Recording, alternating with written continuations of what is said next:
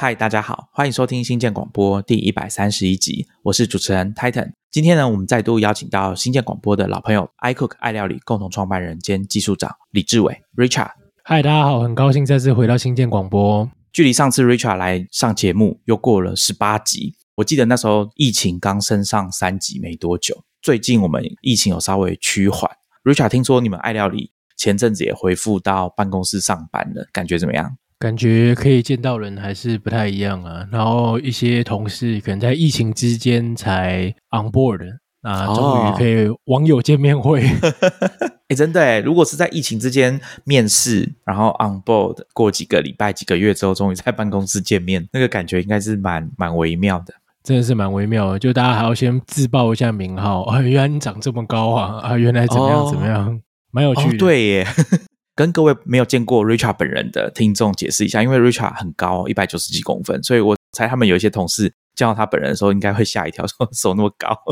对，跟那个在园区工作的时候感觉都不一样。对啊，园区工作有些根本不用自己的照片嘛，然后或者说你可能在镜头前面也就是坐着嘛。对，然后或者是你在 Gather，每个人都长一样高。对啊，所以我觉得说 Gather 应该要可以支援不同的身高的角色，这样子，这样我就可以选一个比较符合我样貌的角色在 Gather 上面出现。我猜之后像 Mark Zuckerberg 要推的 MetaVerse 大概可以有这个设计。对，应该要，应该要 MetaVerse 的一个挑战。对啊，我们今天邀请到 Richard，想要请他谈的主题哦，是跟 SaaS Software as a Service，或者是你要说跟一个 SaaS 购物狂的故事哦有关也可以啦哈。大家知道，我们新建广播其实蛮常聊软体公司，也很常在我们的部落格介绍一些 SaaS 类型这种软体及服务的新创公司。那或者是电子报常常谈到 SaaS 趋势啊，或者是经营 SaaS 公司的一些问题，比如说你该如何定价，你该使用免费加值这种 Freemium 的模式去经营你的 SaaS 公司吗？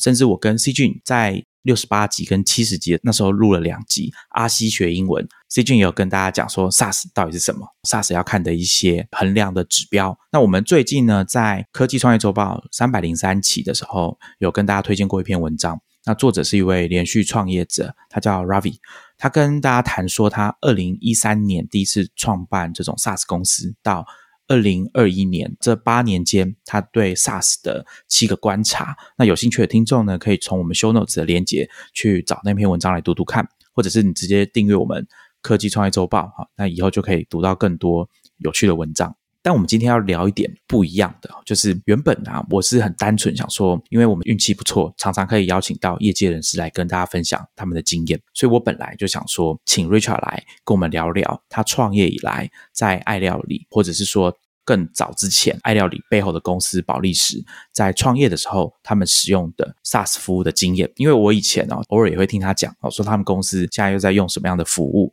甚至最早。我知道 Slack 也是从他那边知道的，所以我就想说，他应该是蛮适合来跟大家分享一下，说他们公司使用 SaaS 服务的经验，最好还可以跟大家介绍一些原则，就是说怎么挑选 SaaS 服务对你们的新创公司是比较好。我想我们的听众啊，就算你不是创业者，你不是工程师，但我们的日常生活其实是经常接触到 SaaS 产品的，包含最常用的 email 服务。可能现在很多人大家都直接用 Gmail，或者是你们公司就用 Google Workspace，那这个东西就是完全的 SaaS 服务，或者是像 Dropbox、Notion、Figma、Canva 这样子的产品，其实都是 SaaS。那或者是你今天是我的同行，你在做 Podcast，你用的 First Story，某种程度上来说也是 SaaS，或者是像我们今天用来远距录音的 ZenCast，他们全都是 SaaS。我想大家在大家在网络上面走跳啊，哈，这种跟工作生产力相关的东西，应该几乎很多都真的 SaaS 化了。我们已经很少遇到要去下载一个软体，安装在电脑上面，然后离线的去使用。好，那当然有些产品并不能很单纯的把它划到这种单一的分类里面呐。可是呢，Richard 就打枪我，他说啊，这样子不够有趣啊，不如啊，我们来讲一下十年来他这个 SaaS 购物狂的反省好了。然后我听了就蛮惊讶的，因为在做题目啊，都要有一个。假设嘛，加上我之前读的一些文章，我们会觉得说，新创公司如果使用 SaaS 服务，应该可以帮他们带来一些优势，就是说整体来说比较正面的这种看法。结果呢，看起来好像不是这样。对啊，从我的观点呢，现在的新创公司也好，那或是说啊正在数位转型的网络公司也好，那或多或少，它的可能数位转型的第一步哦，就是添购一些云服务等等。好，所以其实买服务很简单呐哦，那加上这些 SaaS 服务的业务啊，或是行销团队也很认真、很努力哦，所以大概你要去入门哦，要开始使用哦，我觉得啊不是很困难的事情。但比较难的是说，那你买了一堆，那有没有在用哦？那好不好用？就像我跟 Titan 都有一点囤书症的现象哈，可能就买 很多书啊，不见得有在看。那有些人是买游戏，有没有 Steam 的游戏 library 要当传家宝？哎，我有看到你，你后面是不是就有一排 Xbox 的游戏片，一叠绿色的？因为正在准备要把它卖掉这样子，所以 对还还好，游戏片还卖得掉哦。那 SaaS 服务的话，变成是。哎，你定了就定了，然后月费付了就付啊，那个月没再用就真的就是浪费掉了。好，所以听到 Titan 要找我讲这个题目的时候，我就在想说，哎，或许嘛，因为刚刚公司也创业十年了，那过程中也买了很多东西，那有没有浪费钱的？那一定还是有。在这里面，我们有没有什么反思？或许也可以让大家有一些观点，就是说，哎，那我们怎么去觉得说，哎，哪些东西是买了之后觉得哇物超所值？那哪些东西可能买了之后觉得，哎，还好。中间这个区分是什么？那下次在买的时候，我们会怎么样的角度去留意它？用这种观点来聊这一集，我觉得很好玩。那我们今天节目呢，会分几个部分哦。一开始我们当然还是会先简单的谈一下什么是 SaaS，尤其是我会请 Richard 跟大家聊一下他怎么定义 SaaS 这个东西。基本的标准的定义，我们在维基百科上面都看得到。再来呢，他会跟大家谈一下以新创公司的角度，尤其是他是创办人跟技术长的角色来看新创公司使用。SaaS 的一些优点跟缺点，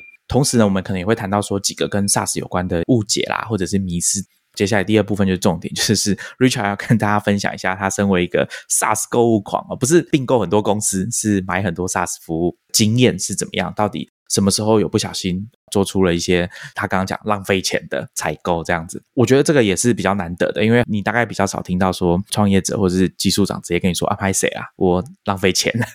最后，我也会请 Richard 跟大家归纳一下几个他在过去的这个经验啊。他刚刚有说创业十年，选用这些 SaaS 服务的标准或者是考量点，给我们的听众做参考。因为我觉得有时候身为员工，我们可能不太知道说为什么公司要用这些服务啊，因为很有可能有一天。进来公司之后，大家就说：“哎，我们要改用这个产品，你的账号密码在这边。”一开始大家可能会觉得很奇怪，为什么要用这些东西？当然，这只是公司采用 SaaS 产品的其中一种面向哦，就是比较说由上而下。但其实另外一种状况，SaaS 在发展的这个过程当中，很多时候其实是由下而上的，就是大组织里面的小团队，或者是其中一个比较小的功能开始采用 SaaS 产品，最后呢，它就慢慢的扩散到整个组织。好，那最后呢？刚刚有提到嘛，Richard 创业十年，他对 SaaS 这些产业跟公司的变化有没有一些观察，或者是说想法上的改变？我觉得刚刚 Richa 讲的这个说，哎，其实购物狂的反省对我来说就是一个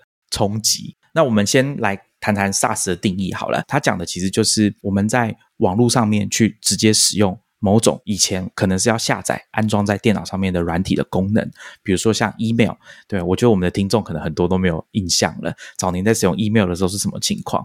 呃，如果要讲标准一点定义，可能就是说它是透过网际网络，你的电脑要连上网，交付给你让你使用的软体产品，啊，大概就可以叫它 SaaS。那这个东西它其实是跟着云端服务、云端运算这个热门的名词一起开始被大家知道的。那同时，其他还有。类似的这种云端运算 （cloud computing） 相同这个分类底下的其他的名词，大家可能有听过，比如说平台及服务 （PaaS） 或者是 infrastructure as a service。Richard，我想 AWS 跟 Azure 这种就算是我们讲的这种 ICE 是吗？嗯，对，应该算是最大的两个 ICE。我觉得这是网络上很容易查得到定义，但是我也想要请 Richard 来聊一下，说，哎，那这样到底什么算是 SaaS？专案管理软体，像工程师界，我们当然有些人会买 SaaS 服务嘛，像 Jira、Shortcut 啊等等的。那也会有人是，比如说用那个开源的 Redmine 啊之类的方式去架设。那你说 r e m i 算是 SaaS 吗？不太像。好，所以这边我觉得我可以分享一下。对我来讲，其实使用 SaaS 也好，PaaS 也好，反正各种 as a service 的重点是说，那它是个服务。啊，那软体到变成服务之间，其实有一个蛮大的鸿沟。打个比方来说，啊，就以刚刚讲专案管理软体来说，那当然以前可能我也可以有一个呃套装软体。那像包含其实蛮多公司啊，可能你有一些财会啊 ERP 系统哦，像台湾我知道蛮多这样子的 ERP 软体哦，可能它还是卖一套一套的哦，甚至买个盒子可以买回家，然后装在电脑上。那这样你真的 literally 就是买到一个软体哦，偶尔可以摸到 CD，然后装在电脑上，然后就可以开始使用。可是你要注意到啊，比如说像这个软体的安装哈，你可能会遇到问题。那又或者说这个软体可能诶会有资料嘛，那你的可能财会的这些账啊都记在里面。诶，那谁要来备份它呢？哦，那可能版本如果要升级要更新哦，国税局有什么新的规定，那你的这个会计软体可能要更新。好，那这些东西因为你买的是软体。就是一个带回家的东西，它是没有服务的哦，所以更新也好，备份也好，治安也好，安装也好哦，不好意思，那就是买回家你自个儿的事啊。所以说，我觉得软体及服务有一个很大的价值，在于说它是个服务哦，甚至你就躺平哦，反正躺平它就会帮你搞定。这个是我自己觉得在 SaaS 上面，个人哦觉得比较大的价值是来自于服务。那软体老实讲，就是如果说这软体真的超好用，可是它没有服务，它都必须要自己弄哦。那我可能也会弄啊，或者用我们这个主题料理来举例好了，就是像是说这个 SaaS 服务，就像是你去餐馆，反正就坐在那边，菜上来你就吃，吃完你就走，其他事情都不用管。可是如果今天真的有一个菜，你真的超想吃的，可是它没有 SaaS 哦，你只能够自己买回家煮。哦，像开源软体，你就得到一包城市码，请回家自己煮哦。但你为了吃它，那你大概还是会把它煮起来，所以大概这种感觉吧。刚刚 Richard 讲到的这个服务，我觉得可以稍微区分一下。我们讲到服务这个词，字面上想的都是有一个人，呃，有一个店员要来服务你啊。但 Richard 这边讲的，它其实是包含了更多的东西在里面，比如说软体的更新、功能的调整。以 SaaS 来说，这种产品它的更新是发生在。云端发生在网络上，所以我们在使用者这一方是不需要做太特别的调整的，顶多可能是你的浏览器需要升级，偶尔过一段比较长的时间需要升级。那另外一个说以商业模式来讲好了，SaaS 伴随的商业模式可能就是这种订阅制、固定的月费或者是年费，或者是按照座位数，所谓的 seat，就是你们公司使用这个 SaaS 的人有几个，那就数人头来计费。或者是按照你们的使用量来计费，比如说你们在这个云端的产品上面用了多少的储存的空间，或者是你们 API 是抠了几次，那这个部分呢属于 SaaS 的商业模式啊，我们就今天比较焦点不会摆在这边哦，之后有机会再跟大家聊。接着啊，请 Richard 来跟大家分析一下啊，新创公司就他的经验，或者说以技术长的这个角色分享一下使用 SaaS 的一些优点，还有它的缺点哦。但昨天 Richard 又跟我说，他说：“哎，Titan 啊，如果我今天来讲 SaaS 购物狂的反省，就是你会不会以后就接不到 SaaS 的业配啊？” 对啊，真的是很替你们担心呢。不会啦。好，那我我觉得，当然对于新创公司，也不见得新创公司，就是说任何的一个公司在采用 SaaS 的时候，显而易见会直接看到一个优点，是在成本上面的一个摊提。打个比方，像过去我可能想使用像 Photoshop 好了哈，这样算是一个很常见的影像编辑的需求。那过往来讲，可能你得先投入一个很大笔的预算。我现在不知道 Photoshop 的零售版一套多少钱，可是它可能要个三四万跑不掉啊。那买了之后，你可能第一个月就得付掉这么多的钱，然后这一套就给这个人用。那可是如果呢，你会有一些临时性的需求，比如说今天你有一个短期的专案，那这个专案需要有三个月的短期的招募，那他来帮你做完专案可能就走，那这三个月之间，那你去买一套就有点浪费钱嘛。好，所以 SaaS 第一个，因为它是订阅，它是月费的，所以通常起始的门槛会比较低。好像以刚刚讲这个呃 Photoshop 来讲，就我最近记得的是，Adobe 官网如果是订阅它的这个 SaaS 版本的 Photoshop 的话，好像一个月才几百块吧，然后至多不超过一千块。如果你指定 Photoshop，应该是几百块。对，那这样子代表说，你三个月可能就付个三乘五百之类的哦，一千五左右，哎，事情搞定就可以把它关掉了哦，那就不用说哎，一次就要 upfront 哈，付了三四万块买一套，更不要说如果说这三四万块你可能买了放在那边，好，那现在用三个月，你想说哎。隔两年之后，搞不好又会有人用到。哎，可隔两年的时候，Photoshop 又更新了，又出新版了。哦，那不好意思，你三四万块买了放的套装软体放着就过时了。好，所以第一个你会看到，但成本的支出那第二个就是我们刚刚讲的，哎，更新的问题。反正你随时用，随时花钱买到就是最新版。那你买一套一套回来的，放在家里，就是随着时间过去，就是陆续的过期这样子。好，那再来，我觉得另外一个优点就是刚刚也提到的哈，料理的例子嘛。以很多这个公司里面，他可能没这么多 IT 人员的状况来说，今天假设为了特定的需求，比如说要寄电子报好了。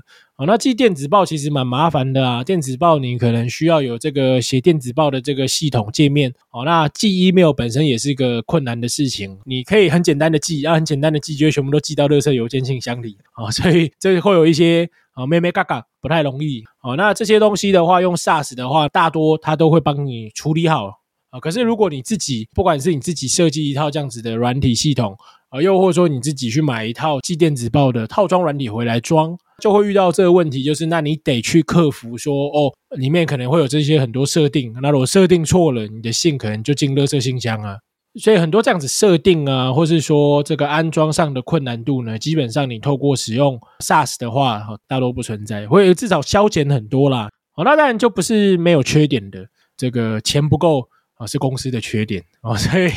这个不是 SaaS 的缺点哦，是公司的缺点，因为贵啊。哦，SaaS 通常比较贵。那我觉得它的贵倒不是说哦，它真的比较贵。你没有想说啊，Richard 在讲什么？前面才说用 Photoshop 订阅制好像比较便宜哦，可是现在讲到 SaaS 又说，哎，SaaS 的缺点是贵哦。可是你就要看这就是使用情境喽。哦，以刚刚讲 Photoshop 的例子来说，哎，你定三个月哦，可能一个月五百块好了，那三个月就是一千五哦，跟你一次买一套四万块的比起来，哇，真的省很多。哎，可是问题是，呃，如果你真的用超级无敌霹雳九，假设爱料理开业的那一年，我就买了 Photoshop 的套装版，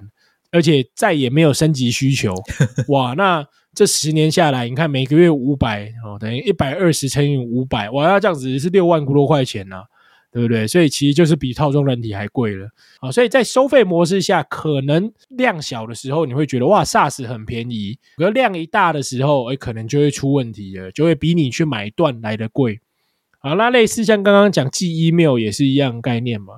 很多公司为什么他会希望自己去架设 email 伺服器？啊，原因是因为自己去寄信的话，其实不管寄多寄少，没有在算这个说哦，寄一封一块钱，寄十封十块钱，寄一百万封哦一百万啊，没有你自己架的话，就不会有这样子随着每封信件去收的费用。可是你用 SaaS 的话，它往往就是 either 是看说那你的名单啊，你要寄的人有多少人来决定，然后或者是说看你是到底寄了几封哦来决定收多少钱。那很有可能你小时候公司的小时候了哈，你的公司可能一开始哎几百个人在寄信的时候很便宜，花不太到钱。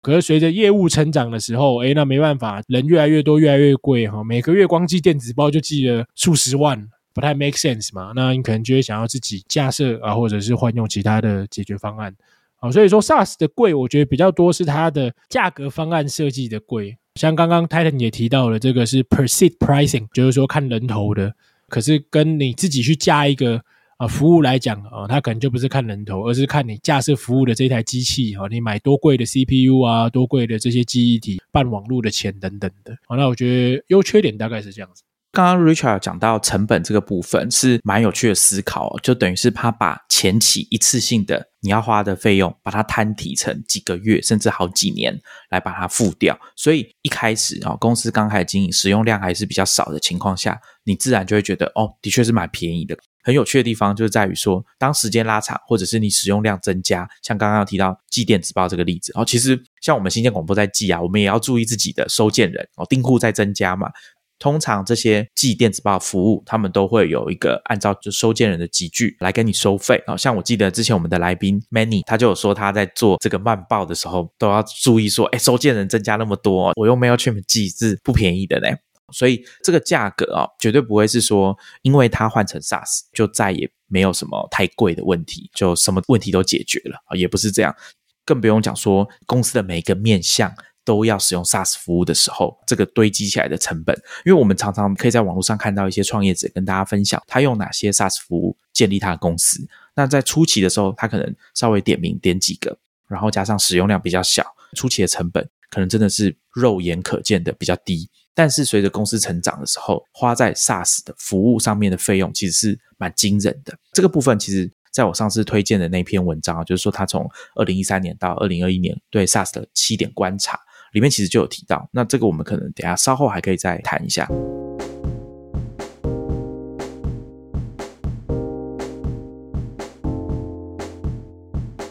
那接下来我觉得可以帮大家问几个问题啊，几个关于 SaaS 的迷思还是误解嘛？刚刚已经有讲到一些了，那还有几个啊？Richard 不知道你有没有听说过，有人会说，哎，那用 SaaS 服务这家公司，如果我把我 email 的 server 都放在他们这边，服务整个放在他们这边，那万一他们倒了怎么办？或者是现在有很多新创公司嘛，做 SaaS 的公司，那可能有些创业者或者是企业啊，他就会觉得说，哎，那他们如果倒了怎么办？或者是说他们安全吗？资料都放在别人那边，这样可以吗？对，确实就是说，资料的安全性是一个很多公司在导入 SaaS 的时候会遇到的一个很大的质疑啊。哦，就是说啊，这东西为什么要放在外面？那这个厂商会不会有问题？那其实一直以来也有蛮多这样子的争论，或者像比如说，我常常打个比方，就是说，呃，我自己会去参加很多这些云服务的博览会嘛。那基本上你就会发现，在 AWS 的厂子里面，你很难遇到其他的零售厂商，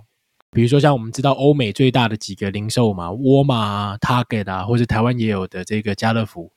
基本上他们都不会是 AWS 的客户。那为什么？哦，原因是因为他不想跟他的可能的潜在竞争对手哦，因为 Amazon 显然是影响到这些零售业的生计了嘛。倒不是说哦，Amazon 会去偷看可能这些零售厂商放在 AWS 上的资料，可是哎，就算是钱会 fuel 到他们，那他们也会觉得，你就等于是在资助自己的对手敌人呐，对对，不是很开心。好，那但也有一些，这个是还 OK 的案例啦，反正这就是钱嘛。但也有一些是，哎，确实他们可能发现说这些资料放在云端服务上面，哎，可能真的有一些意外的存取，就是说，哎，我假设这东西只有我看得到，哎，怎么好像被别人看到了？那有时候倒也不是说这些云端服务厂商就特别坏啊，他去偷偷看你的秘密，倒也不是，有时候就是他可能程式没写好，导致于说你的资料会在别的账号上面被看到，有 bug 嘛？因为我们自己做都会有 bug 了，对不对？何况是云服务，云服务这么多人，那也有可能他那边有 bug 啊，导致他权限出问题。哦，所以这种问题当然层出不穷。可是，但很多人遇到这样子的问题的时候，我其实我会反过来问他一句：说啊，你自己写的就不会有这个状况吗？对啊，对不对？像前阵子台湾高中生他有一个学习历程档案嘛，那这当然就是我们自己政府委托厂商开发的。哦，他也不是买什么云端服务。就遇到了这个学习历程档案消失的问题啊，他们也是架机房啊，用很多虚拟化啊，那有没有备份这些好像都有啊，对不对？你殊难想象这个教育部会说，哎，你厂商不要备份，不可能嘛？可是 in the end 怎么样啊？最终就是，哎，确实设定出问题，备份出问题啊，那很多这样子啊，学生们辛苦打的这个资料就不见了啊，所以自己家就没有问题吗？好像也也很难说。虽然这有点残酷啦，哦，但讲白就是，那你比较相信外面的厂商，还是比较相信自己家的 IT？有时候这就是一个比较问题嘛。你说你相信 Google 的工程师，还是相信你自己找来的这个工程师？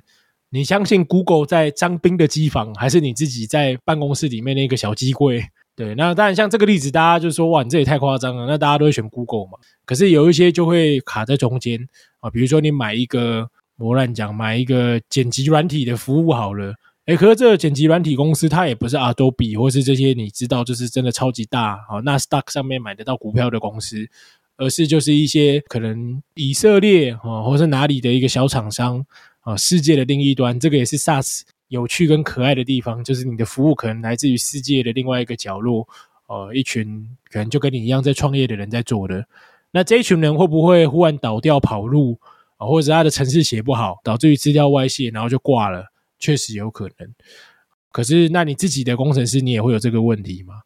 那这就是变成是一个评估的，可能要要思考啦。但我觉得原则上，你用够大的服务，特别是对方都是上市贵公司的啊，那甚至他的客人里面有比你大很多的公司啊，比如说像我刚刚讲 AWS，我不担心啊。那原因是因为 AWS 有更多客人是比我大个 N 倍的啊，那那些人都可以用 AWS，那 AWS 也在他们眼中是合规的，那在我们这边应该就问题不大。但真的针对一些中小型的服务，或者很 niche market 垂直领域的，那有可能你真的会用到很新的服务。那这个你要放很机敏的资料上去，或者很重要的资料上去，确实啊，我不能说没有这样子的风险，要多留意啦啊，因为我们就有遇过一些资料外泄的状况嘛。刚刚 Richard 有讲到嘛，说如果 SaaS 产品它的程式没有写好，本来是你的账号打开就看到别人的资料，我觉得这个就是要小心。可能有些人在使用一些网络服务的时候，其实有遇过这种状况嘛。那或者是它的治安的问题。刚好我昨天看到一个历史故事，就是说以前 Hotmail 在他们被微软收购之后，一度哦，就是被发现说你只要密码输入英文的 EH。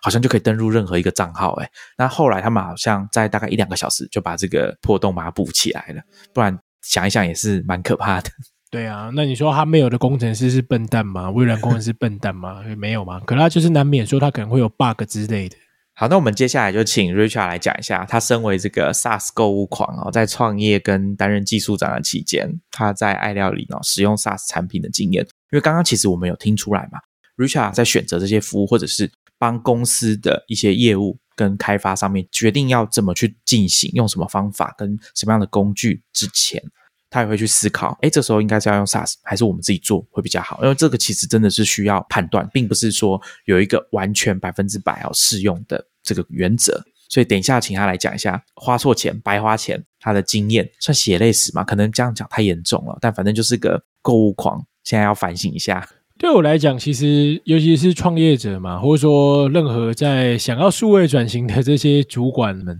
大家一定都会有一些想象，是在于说，哎，买了什么什么服务，或是采用了什么什么东西，然后心中觉得可能这样效率会变高，团队的这个一些问题可以被解决，最后可能会失败的原因是，哎，either 就是这个服务其实没有达到这个好的需求。那又或说，其实是导入的时候，同仁可能没有办法，哎，很快的上手，我最后发现，哎，其实买的都没在用，啊，这就是浪费钱呐。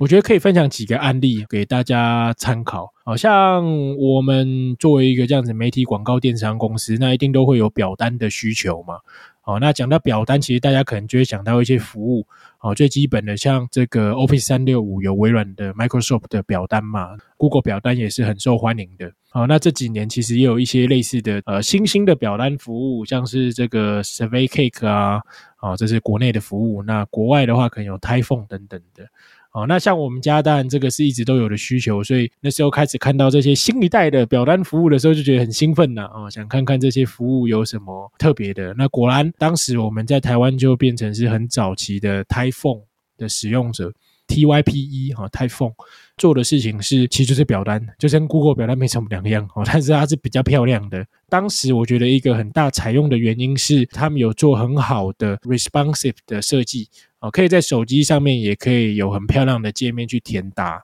另外，它也支援可以被嵌入在其他的网页里面。所以有时候其实我们采用云端服务的时候，原因可能也蛮白痴的啦。哦，就是它好看哦，好看真的很重要啊。有时候云端服务用不用，就是在颜值的问题。那特别是以 iPhone 来讲的话，它又是对 To C 的消费者，就是说我用这个 iPhone 的服务，其实目的是要让终端消费者可以啊去填吗？哦，那所以说终端消费者看的爽，那可能转换率就比较好哦。所以对我来讲，当然它好不好看，其实也是一个蛮重要的议题。那后来其实就遇到一个挫折，是大家用的也很愉快，导入也很顺利，但遇到什么问题？iPhone 的团队就像我讲了，他可能就是在远在天边的一个新创团队，整个团队可能都没有亚洲人，所以当时在早期 iPhone 我们遇到非常多的错误，是字会被吃掉。中文字，这个我们在城市里面俗称 CJK 啊，哈，中文、日文、韩文啊，CJK 啊，那这些 CJK 的字呢，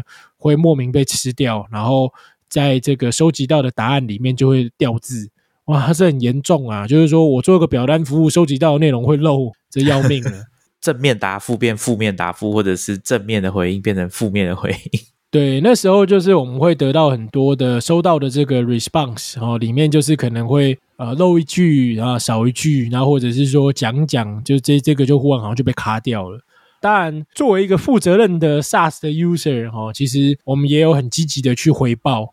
可是其实你也可以理解嘛，对方也是创业团队，那我我一个远在天边的台湾 使用者，就算我整天跟他回报说，那这样子会有一些问题等等的，哦，那其实他也很难去。debug，或是说真的找到问题，甚至说退一万步来讲，那我们可能这样子的需求对他来讲，就不是他需要解决高优先级的这个项目，对，所以说后来就没办法，知道含泪啊换掉。哦，所以这是第一个启发，就是说，哎，即便他很棒哦，这些 SaaS 服务很棒，价格也很 OK，大家用的都很开心哦，还是有可能会在像刚讲这个 CJK 中文资源的东西上面踩到雷，那这没办法，对在台湾的使用者，我们这是非常必备的。关于 CJK 的问题，我刚好之前也遇过一个，就是我们之前不是有跟大家聊过那个笔记软体叫做 ROM Research 嘛？我后来就发现说，它首先它在 Safari 上面是完全不能打中文的。就是我们用注音输入法，甚至拼音应该也都不行，就是中文完全不会出现。那我就写信去问他们团队，那他就是说建议我们先不要用 Safari，先用 Chrome 或者是 Firefox 等等的。他就讲白了，我们暂时没有要解决这个问题。现在资源的关系，他们就是没有要把这个问题解决。所以你在使用 SaaS 产品的时候，可能就会遇到刚刚 Richard 讲的这种状况。对，那再来就是说，其实，在 iPhone 用到最后期，准备要跳槽的时候，哇，很不巧的就遇到了刚刚大家讲的这个资料外泄的问题。当然，他们还算是负责任的，他们自己有写信来说，哎，我的这些资料外泄了，外泄到网络上。其实他不讲，我们也不知道，所以我说他是负责任的。可是确实，他外泄的资料，因为我们真的是用 iPhone 做很多业务嘛，那有些资料真的是蛮蛮敏感的。是一些个人资料等等的，所以哇，真的非常非常困扰。对，但也不能怎么办。老实说，所以说那时候后来我们决定说离开 iPhone 的时候，我们在考虑的点就变成是两个。好，一个是说这一次一定要找一个没有 CJK 问题的，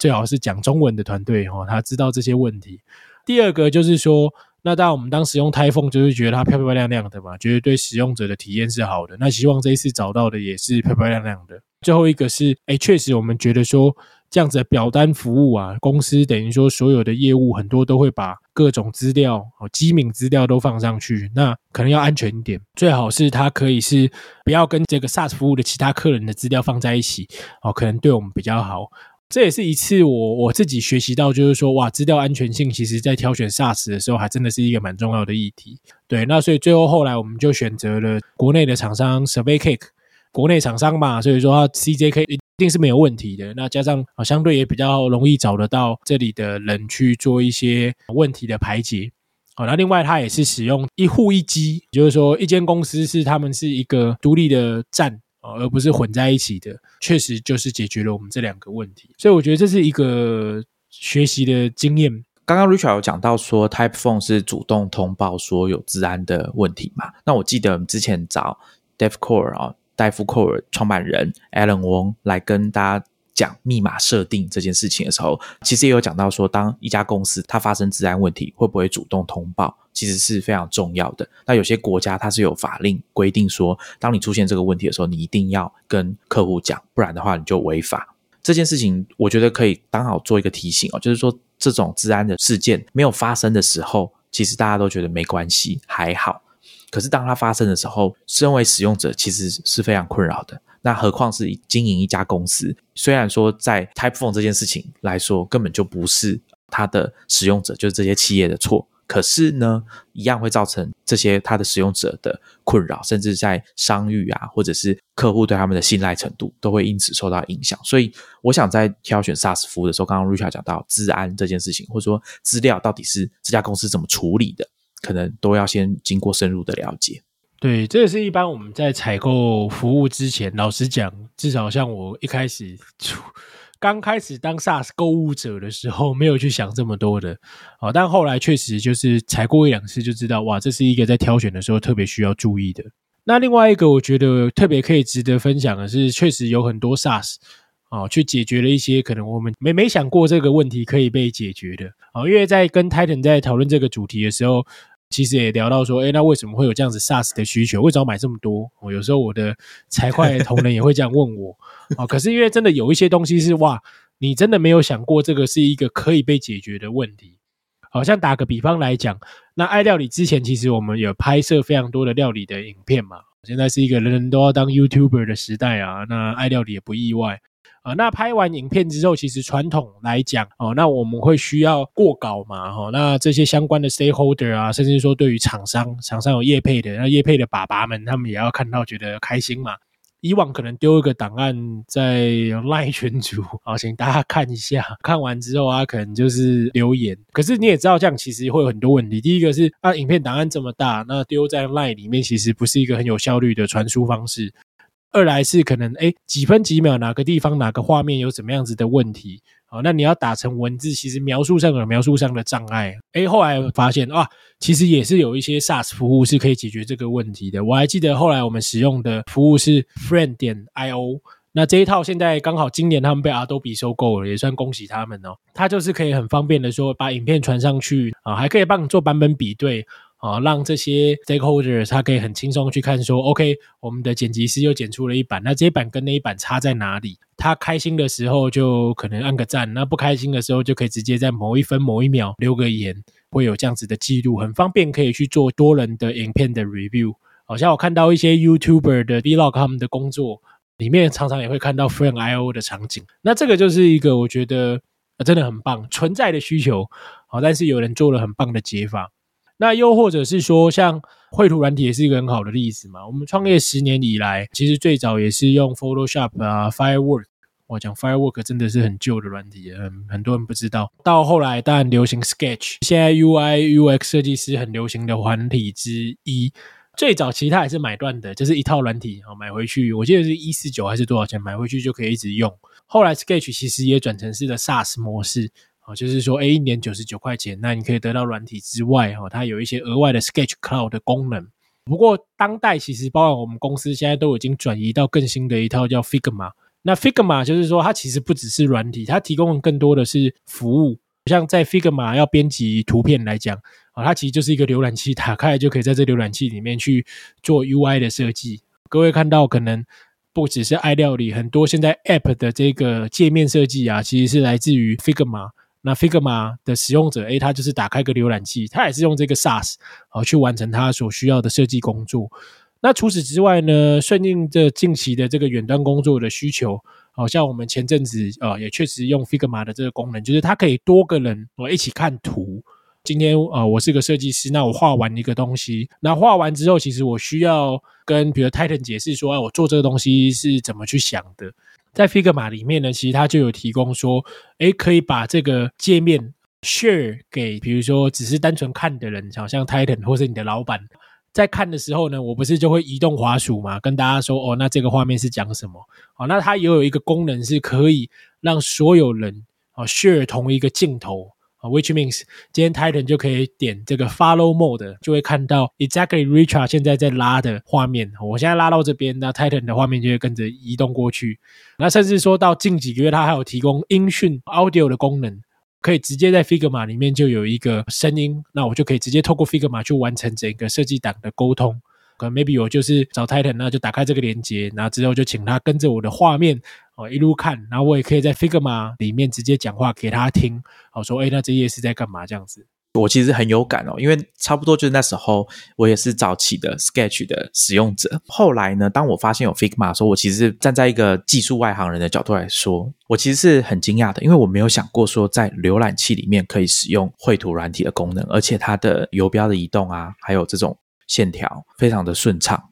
刚刚 Richard 有提到说，Sketch 本来是买断的软体，单机版的要下载安装的这种。那后来开始加入这种 SaaS 的特性，他们的软体本身你还是要下载安装啦，但是他们有加入云端的功能以及多人协作。因为其实这个东西，我认为它就是受到 Figma 的压力，必须要提供这样子类型的服务，以及它的产品的特性，慢慢的有点像 SaaS 这样子的概念。我觉得像 Figma 这样的产品是很特别。刚刚 Richard 有提到说，在协作的时候有视角的设计嘛？那其实这个它的好处就解决说，我只要在浏览器里面完成，所以我不用整个荧幕都要共享出来。我觉得这个对工作者来说，某种程度上是的确是有它的方便性。其实有蛮多产品后来都是用 Figma 来画他们的 UI 或者画他们的 framework。那最有名的应该也是我们新疆广播以前有跟大家聊过的 Notion。两个创办人跑去日本。闭关开发 Notion 的时候，其实就是用 Figma，而且用量大到让 Figma 的人注意到说，哎，怎么有两个使用者每天花十六个小时、十八个小时在用我们的产品，还因为这样主动哦去跟他们接触，说，哎，想要知道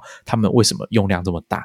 那顺带一提，我记得 Notion 好像也在我们录音的前一天宣布说，他们虽然是在日本发机的，但是终于现在要推出日文版的 Notion 了。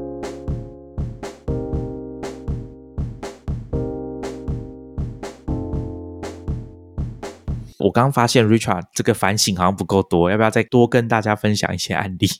真的是要好好反省一下。导入上面，就像我刚刚讲的，最怕买了之后不用。那有没有什么东西是觉得很棒，买了之后不用的案例？比如说，呃，买了不用的服务就不要讲是谁了，哈，就好像在这个负面行销。但我们的经验来讲，很多服务让在预期之前，它可能会有一些好的中效，哈，在公司里面可以发挥它的作用。啊，那有时候没办法发挥，那原因是什么？比如说像刚刚讲到的嘛，可能诶，它中文资源就很差啊，又或者说它没有中文界面。其实这个也是我自己在导入各式各样的云端服务的时候遇到的一个挑战，是啊，每个国家的状况就不一样，每个地方的民情就不同。很多东西，因为它软体及服务嘛，所以它更多时候它可能考量的是一个服务，他会用他的视角去解决他认为你的问题是什么。可是有时候你的问题可能跟他的问题真的也不太一样。但 SaaS 的行销，或是说他业务来讲，他一定会想办法去说，哎，我的东西最棒，什么东西都可以解决。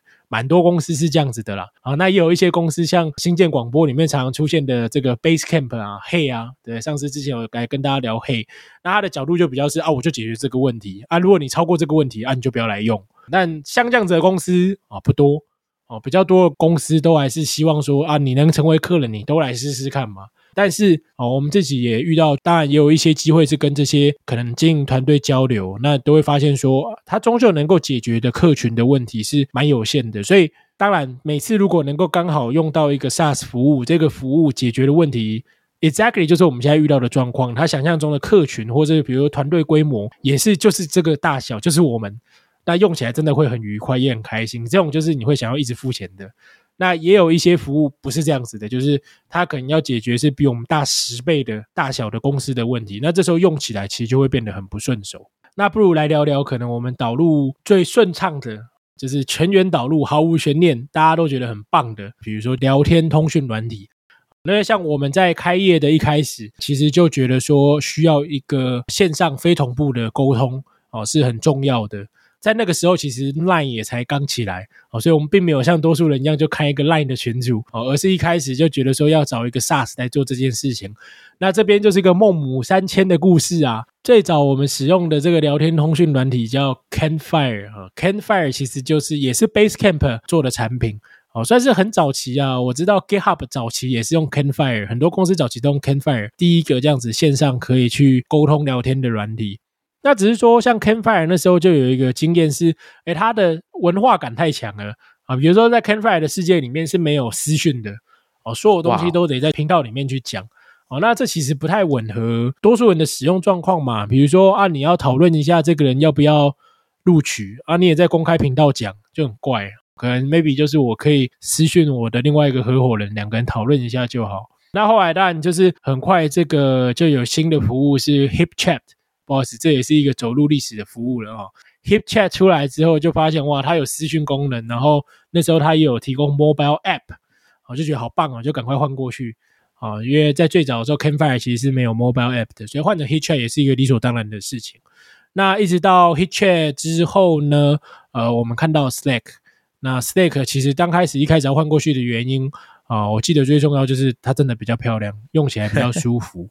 毕竟这样子的聊天软体，其实你是需要整天跟它四目相对的 啊。像我们尤其在远端疫情的时候，几乎整天都挂在上面，长漂不漂亮，颜值真的是很重要啊。那 Slack 就一直成为我们最主要的这个使用服务，包含任何一个新人哈、工读生、实习生 on board 都会先加到这个 Slack 里面来，那才有办法开始跟我们进行很多的工作。更不要说，其实我们也在 Stack 这个开放的 API 平台上面做了很多整合。哦，所以像大家可能在 App Store 啊，在 Google Play 上面留言，对我们有一些 feedback 的时候呢，哎，我们其实，在 Stack 里面就会及时收到通知，那在上面进行讨论，那也会在 Stack 上面进行回复。对，那我就觉得这个是一个算很不可或缺的例子，就还算蛮顺利的啦。我我应该可以说，就是 Stack 的整个产品设计上面，它其实从小的团队到大的团队，哦，就我理解，几百人、上千人的团队用 Stack 的也都有，都有考虑到。那像这种就是怎么讲，是我们不可或缺的云端服务，就一定是每天都要去使用它的。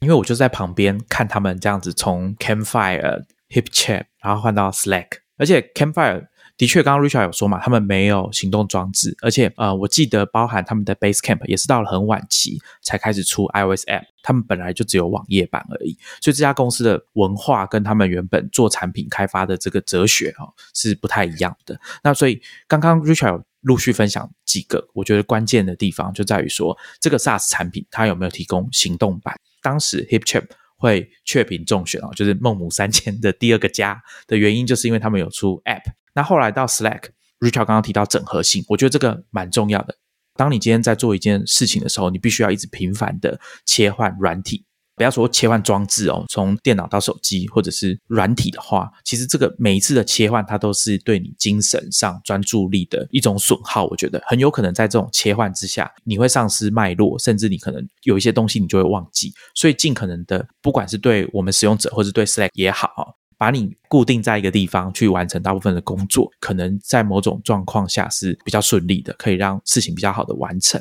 那刚刚 Richard 也有提到 Slack，它其实。除了小团队之外，也慢慢的发展出对这种几百人、上千人的团队也可以很好的去使用。最近很有名的案例，应该就是苹果公司，当然不是在很好的消息底下被报道出来的啊。我们之前有跟大家推荐过啊，The Verge 有做过一系列的报道，还有他们的 Pockets 也有提到，就是说 Slack 这个通讯软体。这种横跨整个组织的通讯软体是怎么改变苹果公司这种本来是比较独立，他们讲 silo 哦，就是说每一个部门、每一个团队比较没有横向的沟通，而且是第一线的员工比较没有在做横向沟通，或者说他们的组织设计比较缺乏这种机制的公司，也有可能会因为 Slack 让公司内部的员工比较容易互通声息，比较知道说公司到底最近在发生什么事情。那在 The Verge 的那个报道里面是说，苹果公司的员工因为 Slack 的关系，有各种不同的频道，导致说他们可以针对一些事情做全公司或者说比较大范围的去讨论。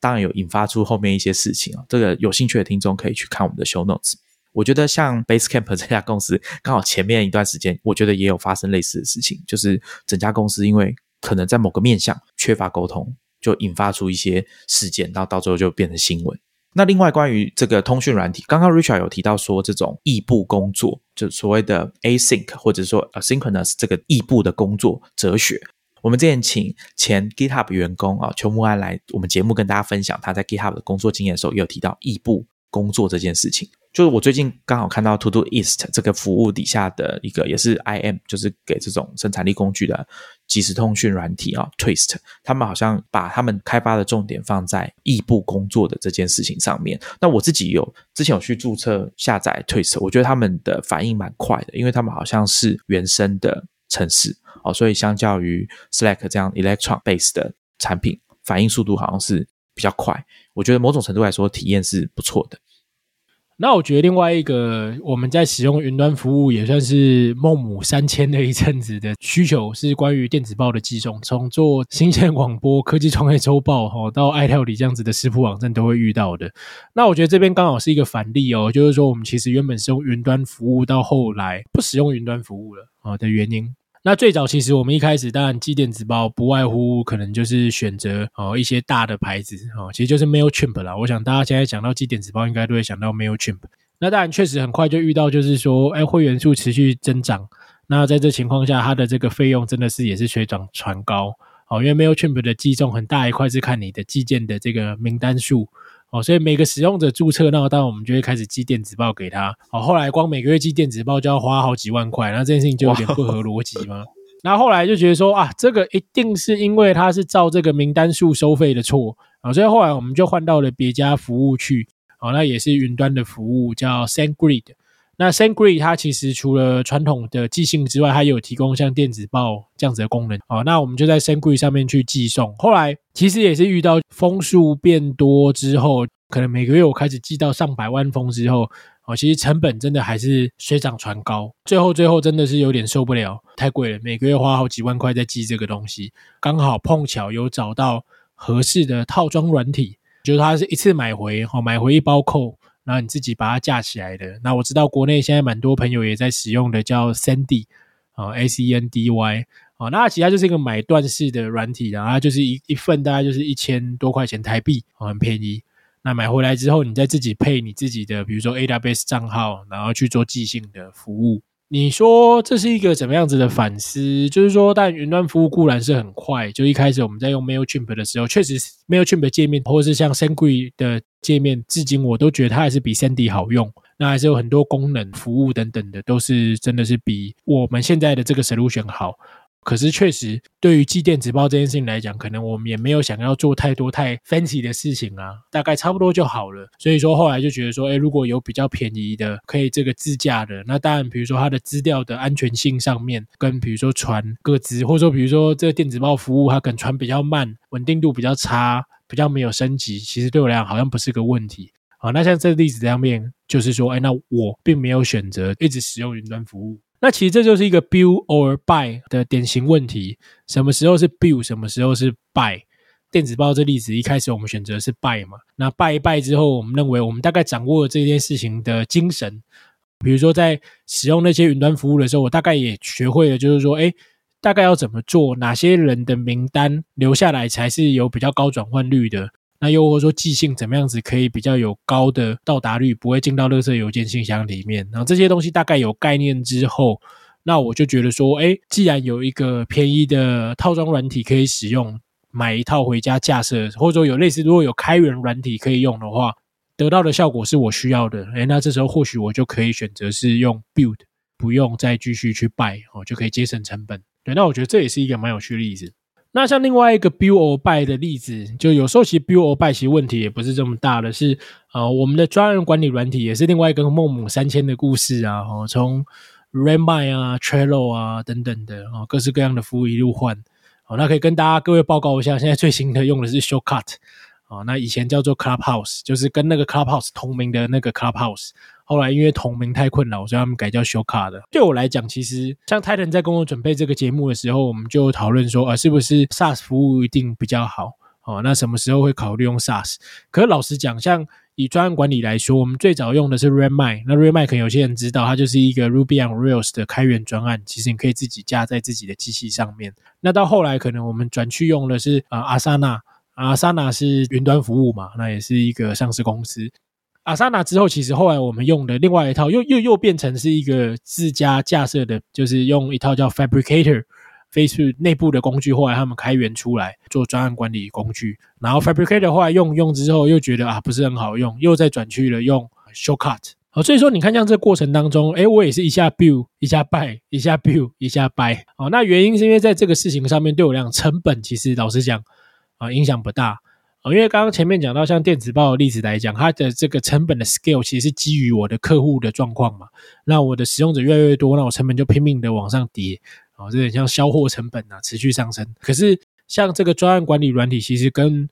我的在使用的使用者，就是说爱料理有多少员工比较有关啊，所以其实它一直以来讲，它都不是一个很高速成长的成本。那在这个状况下面，其实 build buy 比较多是变是。哪一个软体比较能够解决我的需求啊？如果 Redmi 就是比较能够解决我的需求，因为它可以克制化。比我 buy 另外一个点是说，你 build 的比较可以克制化嘛？哎，可是如果说哎，这时候有一个云端服务，我不用自己 build，可是它提供的服务刚好也是我需要的，价格也没有超贵啊，那这时候我就又会用哦。所以我觉得没有一个一定的准则，build buy 啊，其实这都只是手段嘛，终究是你要解决你遇到的这个问题。功能要自己打造，还是使用 SaaS 产品来解决？有一种论述就是在说，当你今天是一家新创公司的时候，你如果可以把比较非核心产品开发的东西外包给这些 SaaS 产品，可能可以节省很多你原本要从事你的公司。核心业务以外的事情的时间跟资源，所以像我们之前推荐那篇文章，他就有讲嘛，当一家新创公司它募到一些钱的时候，其实可以用这些募来的资金去换取一些时间，就是说把这些业务都外包到比较成熟、比较优秀，或者说在这个垂直的领域比你更专精的 SaaS 公司，身为创业者。或者说做产品的人，你就把精力放在打造你们公司主要的产品身上呃，我觉得可以算是一种利用 SaaS 作为杠杆的这种心态啊，去经营你们的公司。刚刚 Richard 也有提到说，到底要自己做还是用买的？另外一个考量成本，有些事情数量、公司的规模会跟成本完全绑在一起啊。像他刚刚讲到电子报这件事情，那刚刚 Richard 有讲到专案管理这件事情，Richard 你在专案管理换了一些软体之后。过去的资料要怎么办？像你讲到这个专案管理的这个资料的迁移哦，确实是 SaaS 服务的一个美丽与哀愁。这其实背后有一个我们会描述这个东西叫做 data gravity 资料重力。就像刚刚讲专案管理嘛，如果说我已经在 Redmine 上面累积的可能公司成立前三年的所有的这些专案怎么进行的，然后一些记录等等的哦，包括很多决策怎么去被讨论出来的。那这些资料已经在这边了，就像有一个重力一样哦，就卡在这里。那你要搬的时候，其实就很麻烦。我觉得基本上可能根本上就是这些资料是搬不了的。以我们的情况来讲的话，这些服务在迁移的过程当中，其实我大概还是会留一两个账号在旧的服务里面。好，那就是为了让新来的人可以去旧的服务里面去考古，去看一下说，哎，当时怎么样子去做出一些决策。哦，那当然，这其实是一个很不好的事情啦。能够不要有这样子的状况是比较好。那当然也会有一些新的这个新创的 SaaS 服务，它为了要能够去解决客人的 data gravity 问题，哦，所以它会提供各式各样的迁移工具，哦，让你无痛就可以从 A 服务搬到 B 服务，把资料通通都带过来。但讲无痛是无痛，但往往其实可能不同的产品它设计就不一样，东西格式就不同，其实常常带过来都没办法很顺畅。所以没什么解法哎，总之是有 data gravity 的，请各位要多注意啊。因为像前面举的一些例子嘛，像 t 凤这些来讲，其实要搬移还算单纯，反正我就把结果输出一份，然后就备份起来就好。可是像以专案管理来讲的话，固然可以输出，可是输出出来之后一堆 txt，其实也很不好浏览或是查询嘛。不要说是企业啦，在很多这些 personal 的资料上面，大家也都会有类似的问题嘛。我们要怎么样子去避免被 vendor locking？照片全部都存在一个地方，有些人会想再买 NAS 去把它备份一份在别的地方，是类似的道理。之前在跟大家聊 Notion 的时候，其实有谈到 Notion 那时候不是用 Figma 在画很多的图吗？那很多的界面跟产品设计的构思都在 Figma 里面，那他们都不会删档。他们那时候强调精神就是，我画完的东西我全部都保留在 Figma 上面，只要有新的人来，Notion 的创办人就会请同事去看一下他们以前是怎么设计。历来的 Notion 的界面跟功能上面的变化，我觉得这件事情可能跟 SaaS 没有关系，但是跟整个组织的知识管理还有这种传承上面哦，我觉得是蛮重要的一个概念，大家也可以去思考一下。那 Richard 有讲到说专案管理的资料要怎么搬这件事情，我觉得也蛮妙的。我其实在今天录音之前根本没有想过这个问题。专案管理软体哦，你要怎么从 Trello 搬到下一个的时候，那可能刚刚 Richard 有讲到说。最多最常见可能就是说啊，我们提供你一个点 txt 的纯文字档。我们之前在过去的节目其实也很常强调说，你在选择软体的时候，你必须要考量到说这个资料的可惜性，我们到底能不能把这个资料带着走？那它的格式是不是好消化、可以处理的？那像之前 Lawrence 来上节目的时候就有提到，Evernote 就是一个反例哦，他可能就建议大家说，你在选用 Evernote 作为你的知识管理啊、笔记软体的时候，到时候要怎么带走这些资料？是必须要考量的重点。另外一个关于这种，我们去看前面的人留下来的记录。我最近有一个蛮不错的案例哦，是我自己个人的心得，可以跟大家分享一下。就是前几集不是找了 Meta 这个笔记软体的创办人詹宇安 Alan 来上节目嘛？啊，我们不是有在节目上面推荐大家说，哎，可以去使用看看，体验一下他们的 onboarding 的流程。去加入之前呢，我们也可以先去他们的 Discord，就是他们的社群，了解一下这个产品它里面的社群的状况，还有产品开发的过程。因为 Meta 的团队他们在产品开发的过程当中，很多都会在社群里面跟大家宣布互动，还有社群提出的意见，那这些都是有记录的。所以，身为一个使用者哦，你去看这个团队他们在 Discord 这个社群上面跟其他使用者还有社群成员做互动的这个过程。我觉得也是非常有趣的经验，因为他们专案开发到现在才几个月哦，这个资料量还没有大到让你无法消化，所以我觉得针对这个部分有兴趣的听众也可以去他们的 Discord 看看，我觉得是蛮有趣的。大家一般比较少有机会说从头开始参与一个产品的开发，然后去看，有点像在看纪录片一样。那很有可能哪一天他们从 Discord 搬走之后，我们就看不到了。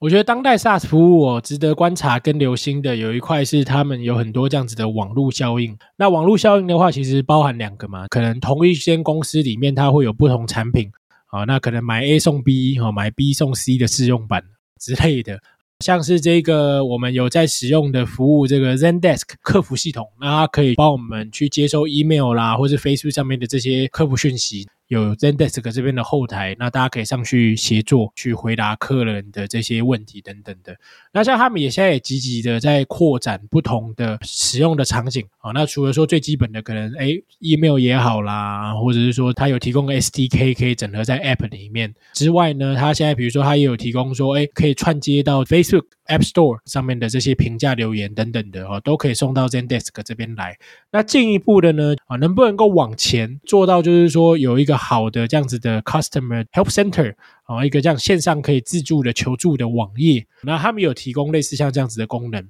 那往后处理很多这样客人的需求嘛，那是不是他可以做一些数据的分析啊，甚至是说 CRM 啊？那这个客人可能他在不同频道都有跟我们做这样子的联系，可能在 Facebook 上面说了什么，那可能在 App Store 上留言怎么样，email 怎么样？那是不是可以去把这样子不同的通路？进来的这样子的留言讯息整合在一起，去做一个完整的顾客的 profile 啊，一个 CRM。那像这就是一个他开始从最基本的 email 的这样子的客服需求处理，好慢慢扩展啊，往前扩展做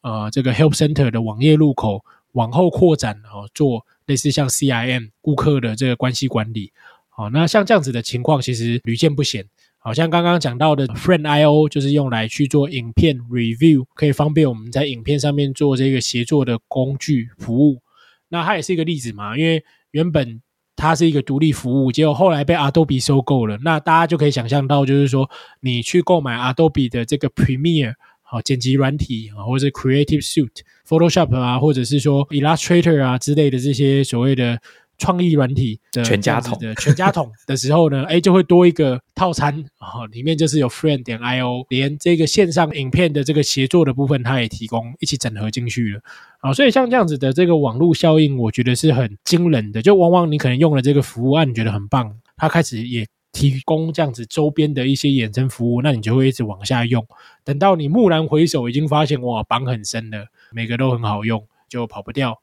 再来另外一个 network effect 则是说，哎，可能是客户跟客户之间的，像是 GitHub，几乎啊，我认识所有的开发团队大概都有用 GitHub 或是 GitLab。好，那同样使用 GitHub 的团队之间，其实说它的很多这些设定，好像 GitHub 或 GitLab 它也有整合 CI/CD 嘛，那或者是说一些衍生的这个程式码。品质相关的功能，那这些东西其实就是会有熟悉程度的问题啊。你在网络上其实很容易可以找到，比如说 GitHub 的 Actions，就是说 GitHub 提供的这个 CI 服务的很多设定的参考范例，甚至会会有一些第三方的服务啊，比如说它是做治安城市码 Scanning 的，那它预设就提供了 GitHub 的整合。如果你用 GitHub，那你也想买这个治安服务，也可能一键就可以在 GitHub 的这个 Marketplace 上面去安装起来。那我觉得这个也是一个蛮重要的。这 network effect 不只是可能服务自己，像 Adobe 买了 Friend I O，所以它内建整合，但也有可能是 GitHub 跟比如说外部的其他 SaaS 服务之间的整合，服务跟服务之间的整合，我觉得这也是一个很重要的 network。Effect 简单讲就是有一些外挂了，就像 Chrome 也是一个很好的 Network Effect 嘛。你用 Chrome 浏览器，Chrome 浏览器上面有一大堆 Chrome Extension，可是今天可能你用 Safari，而 Safari 没有这个 Extension 的系统，那你很多事情可能就为了这样子，你就得去装 Chrome 浏览器。哦，我想真的，我感同身受，很多感同身受啊。尤其是比如说你做区块链的，你不用 Chrome 也不行啊。区块链所有钱包全部都是 Chrome 的 Extension 的形状。另外一个就是顾客，这个当然也很重要嘛。像在 Slack。不同公司的 Stack 的 Workspace 其实是可以接在一起的。啊像我们自己来讲，其实也是，当我们今天有一些新的合作厂商啊，或是客人的时候，其实我们都会说，哎，那你们有没有 Slack 啊？是可以透过 Slack Connect 把两边的这个 Workspace 接在一起，那大家就可以用 Slack 在不同公司，当然可以互相去沟通。那就不用说，哎，那我啊还需要再去找一个第三方，然后建个赖群组 哦，不用。那类似，比如说在 AWS 上面也有类似这样子的 network effect，因为 AWS 在不同公司、不同账号之间其实是可以去 share 资料的啊，只要权限开好就可以。Google 的 Google Workspace 啊，或是微软的这个 Office 三六五，大概都有类似的功能，就是说不同公司，可是哎，因为你有跟我用同样的这样子的 SaaS，那我们可以在这个 SaaS 上面去做一些跨公司之间的协作，这样子。这边有一个问题想要请问，就是刚刚你有提到说，爱料理其实一直以来都有对 SaaS 产品或者说公司的一些功能上面孟母三迁的故事嘛，各种经验。有一个可能比较常遇到的状况是，公司在做这种工具的转换的时候，你要怎么确保说同事们都可以很顺利的接上去，无缝的去使用这些产品？因为他们可能设计的原则甚至使用方式都会不太一样。那你们遇到这个状况会怎么解决？其实一般在导入 SaaS 服务的时候，我觉得就是内部还是要有一些比较愿意尝试的同仁啊。像以我自己来讲的话，呃，往往可能我看到一个东西不错，我第一个动作倒不是说我自己就去用，而是蛮多时候可能我会先去问一下，说，哎，有这样子的东西，那大家听起来觉得怎么样？那一定有一些人会觉得，哎，可能解决到他的痛点。哦，那他可能就会表达出兴趣。那这时候往往我就会说，哎，那你愿不愿意跟我一起来先作为一个 pilot，我们用来用用看这个服务，尝试看看。啊，如果你觉得好用，哦，那也请你作为内部的这个推广者，啊，去协助我去推广。因为大家对于这个资讯的理解能力啊，服务的掌握能力的学习的上手度一定不同嘛。像作为新建广播的听众，我想大家应该是很愿意尝试这些新的 SaaS 服务啊。可是你的同事可能不懒，哦，他可能就觉得本来东西用的好好的。好，那所以说一些新的服务进来的时候，当然它要创造新的价值，或是更好的价值。那再来就是内部我们可以找到一些人是，哎，对这个价值是深有同感的，他也觉得，哎，这个东西很赞。那我们怎么样子透过这样子前期的一些 pilot 内部的 early tester 啊，我觉得这个是很重要的。节目的最后啊，我们刚刚有说最后这个部分，想要请 Richard 来跟大家分享一下，说他从创业以来，二零一一年到现在十年之间，他对在创业的过程当中，同时也接触到这么多 SaaS 产品，他的观察跟想法。因为我们之前在三百零三期的科技创业周报里面有跟大家介绍过那篇文章嘛，那位作者的观察，我觉得有几件事蛮有趣的。他说，二零一三年那时候独立的 SaaS 上市公司只有三家是市值超过一百亿美元，就是 Salesforce。Service Now 还有 Workday，而且后面两家其实只是刚刚好压线超过一百亿美元而已。但是到了二零二一年的九月啊，已经有四十七家，而且其中有六家它的市值是超过一千亿美元。这篇文章里面有提到一些观察，我觉得是很有趣的。早期的 SaaS 公司在创业的时候，他们经营管理的方式哦跟风格，其实很像是一般 To C 的产品。他文章里面有举例说，像 GitHub 或者是 Dropbox。他们现在来看，当然是一家 To B 的软体公司。那另外一个就是我刚刚前面有提到说，把 SaaS 公司当成你们的一种杠杆或者是一种外包的管道。那我觉得也对创业者来说是一个不错的思考方式。所以我想要请问一下 Richard，说过去这段时间你在观察 SaaS 啊用这么多，有什么想法可以跟我们分享？特别是那些你觉得你的想法上有转变，像我就有受到你的影响。本来觉得说，哎，应该是用 SaaS 来做，不错啊。可是其实蛮多时候事情不是这样子。基于刚前面的讨论，其实最大的成长，好来自于就是刚刚整理出来三个点。一个是说，那有些东西其实不见得它一定是用 SaaS 就比较好。哦，合适的时候，其实有些东西是适合用 Build。那我们也可以观察到市场上现在有越来越多的啊服务，特别是开发者相关的服务啊，它都是走一个混合模式的，就是说它可能是一个 Open Source 专案，你可以拿回去自己加啊，你也可以你用它的云端版本，云端版本跟你自己加可能落差不大，可是问题是你自己加就非常非常的麻烦。我觉得这是一个第一个启发，就是 Build or Buy 其实有时候不这么绝对，不必然是你先 buy 后 build，或是先 build 后 buy。好，有时候就在这边，就是左左右右的，我一下要 build，一下要 buy，我觉得是有这样子的弹性是比较好的。那第二个刚刚讲到就是说这个 data gravity 嘛，那 build or buy 其实跟 data gravity 有时候又会扯在一起。如果说今天这个服务很容易可以让你一下上云，一下下云，一下上云，一下下云。Data gravity 的这个迁移可以做得很好的话，那当然就可以让你在 build or buy 里面很容易的去交换，甚至说在不同的云端服务之间都可以去做切换。但是多数的服务其实它的 data gravity 还是蛮严重的，好像刚刚讲 Evernote，基本上你进去之后就不要想出来了啊。那你也舒然想象说，今天你用 Photoshop 的档案格式可以很容易的换到 Figma，再换到 Sketch 啊，这没办法，这个就是 C 型 A 啦，好，因为它就是本来就真的就长不一样嘛。所以 data gravity 我觉得也是十年过后之后，我自己在挑选东西的时候会去思考的。换句话说，就是有时候可能这个东西真的就没这么好。比如我现在在用的服务真的没那么好，新的服务真的比较棒。可是因为资料真的搬不过去啊，我可能选择更多是将就，就没关系，就留在这。啊，那又或者说反过来，新的服务真的很棒，我旧的服务也很好搬移。哎，可是新的服务很难再搬去下一站。哦，那我可能也会怕怕的。哦，等于是说你已经先考量到这一点了，所以你就决定先就跳过了，就对了，不要使用这样子。对，除非说他真的棒到我决定就是一生只爱他一人这样子，那那那我可能真的会去考虑考虑。但多数的时候，可能其实真的没有棒成这个样子啊，那就要再多评估一下。那最后就是可能，我觉得也会再去多去思考，也是刚刚前面提到的网络效应，真的就是比较方便啦。今天你选择用 GitHub，那比如 GitHub 周边的很多 CI/CD 啊、城市码品质工具啊，很多都整理的很好。可是如果今天比如说你选择用名不见经传的其他的城市码管理工具，不是说 GitLab，但是可能 maybe 其他更 random，或是你自己架 Git Server。那就没有办法用到这些东西了。那边是你就是比人家慢，在商场上你就已经先输人家一步。那又或说像是 Slack 也是嘛，我们自己的经验是真的越来越多企业之间可能大家。都有 Slack，那 Slack 可以用 Slack Connect，那很快就可以把双边同事很快就拉进来，不用说，哎，那我还要在 Line 上面弄一份，那很麻烦。那 Line 上面的东西又要再复制一份到 Slack，这样搬来搬去很累啊。所以 Network Effect 我觉得也是现在会去思考的一个点呐。那所以说，你问我如果二零二一年重新创业，基本上我几乎就可以跟你笃定，我就会先直接选大的，比如 Slack 可能一定会用，因为大家都 Slack。那比如说 GitHub 可能就一定会用，太多工具都是直接整合在 GitHub 上面的。接下来我可能在选每一个工具啊，比如说专案管理工具的时候，当然因为开始没有 data 嘛，所以可能 data gravity 至少迁出的问题不大。但是我可能就会先思考说，哎，那我接下来用的这个工具是不是真的可以陪我走一段时间？那又或者说它真的陪我走不下去的时候，哎，资料是搬得动的。